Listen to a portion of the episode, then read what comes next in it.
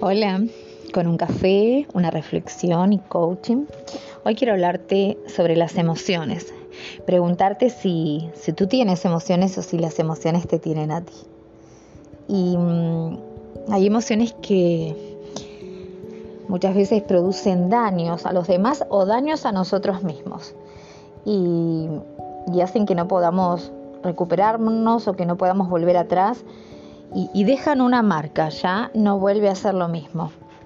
Y esto no sucede cuando no podemos gestionarlas, cuando no podemos tener lo que se dice inteligencia emocional. Y mm, supongamos esos momentos que estallamos en ira, en rabia, en enojo. Eh, esta emoción es una de las que nos da más dolores de cabeza porque mm, muchas veces lastimamos sin control y sin darnos cuenta en el mismo momento. Pero luego cuando, cuando nos enfriamos, ahí muchas veces nos arrepentimos de lo que dijimos o de lo que hicimos y nos sentimos hasta avergonzados. Y la pregunta es, ¿se puede transformar el enojo que destruye en un enojo que, que resuelve? Sí se puede. Una cualidad de la inteligencia emocional es que se puede adquirir, que puede aumentar con el aprendizaje y la práctica.